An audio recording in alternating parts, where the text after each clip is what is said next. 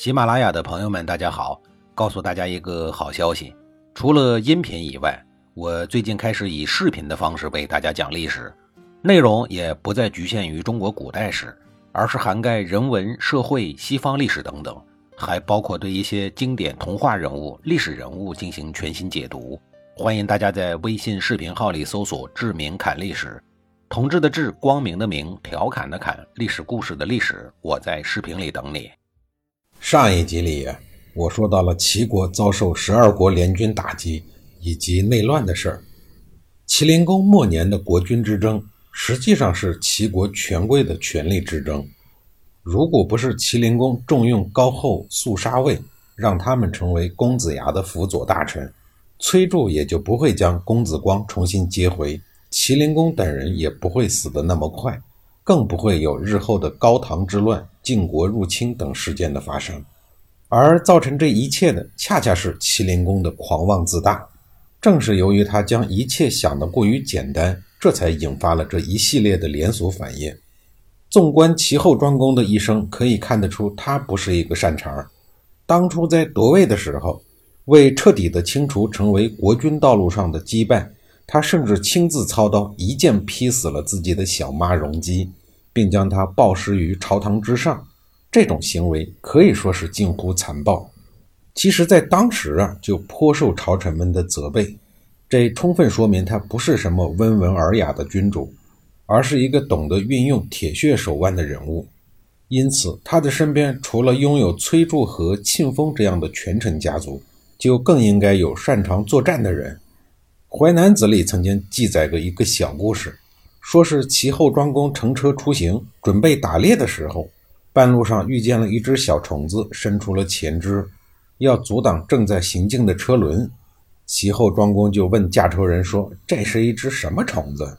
驾车人说：“这种昆虫只知道前进，不知道后退，从不计较自己的力量，且轻视敌手。”齐庄公听完以后说：“如果他是人的话，肯定是一位天下勇士。”说完呢，他让车子绕道避开了螳螂。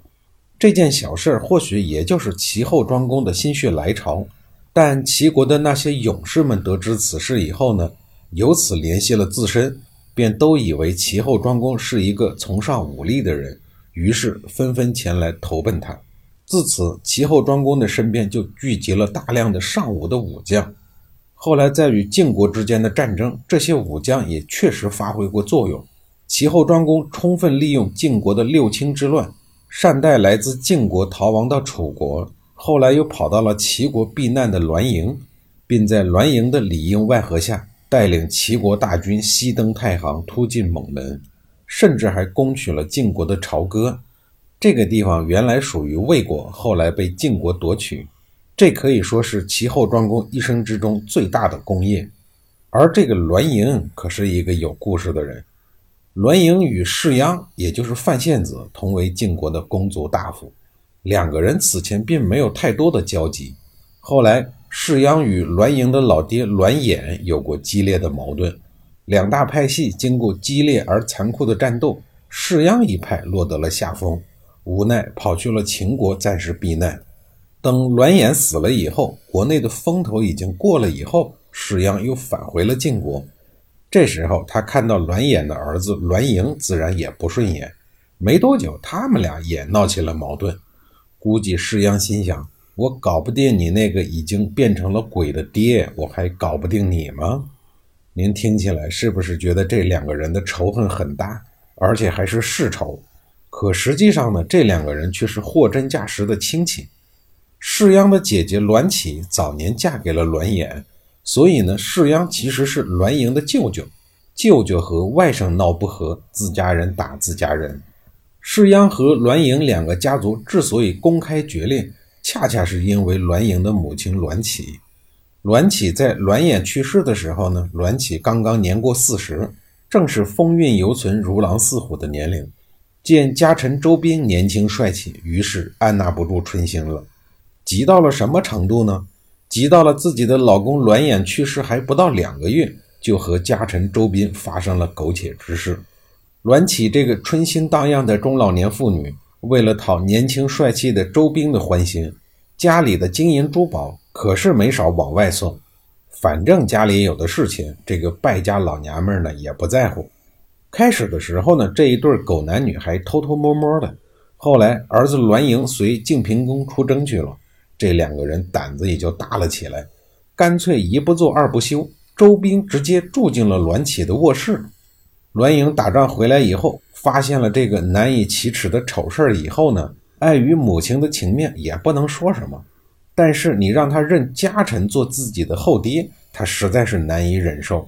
没办法，于是命令人加强了府中人员的盘查，尤其是他母亲那边，打算以此来逼这一对野鸳鸯，希望他们自行散伙拉倒。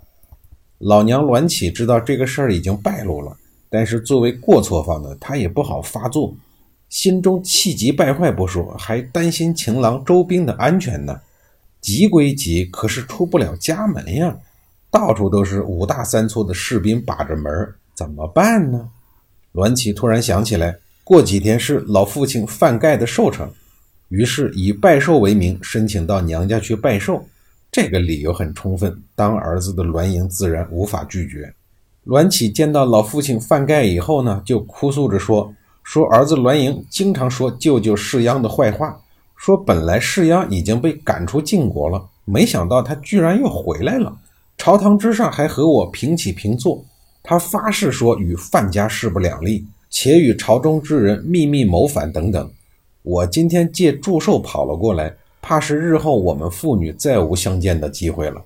栾启的弟弟世鞅也在旁边添油加醋地说：“我也早听说外甥栾盈这样说过了，而且栾家党羽甚多，到处横行。”今日看来果然如此。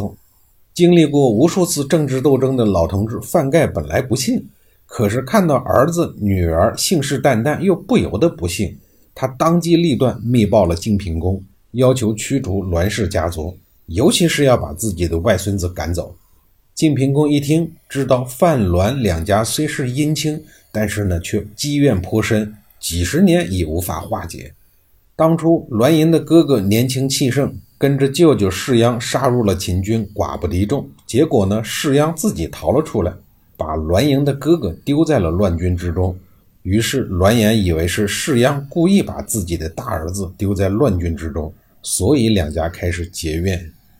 后来为了证实栾盈作乱之事，晋平公又私信了几个朝中大臣，这几个人也都和栾氏有过节，自然没什么好话。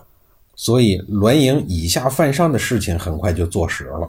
晋平公采取行动了，他决定将栾盈调离国都，官职已改为下卿，打发他去筑城、修建城池。这种工作呀，说白了就是下放。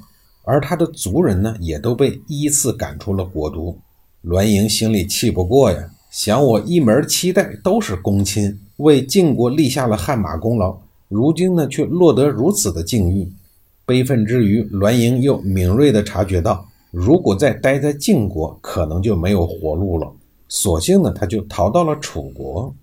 晋国、楚国几百年来就没正经好过，所以你一个晋国的落难大夫到那个蛮夷之地，能混得好吗？无奈，栾盈又跑到了齐国来谋出路。齐国收留了栾盈以后呢，齐后庄公对他是礼遇有加。这个时候，大臣晏子看到了其中明显不对劲儿的地方。要知道，收留栾盈不就等于和晋国为敌吗？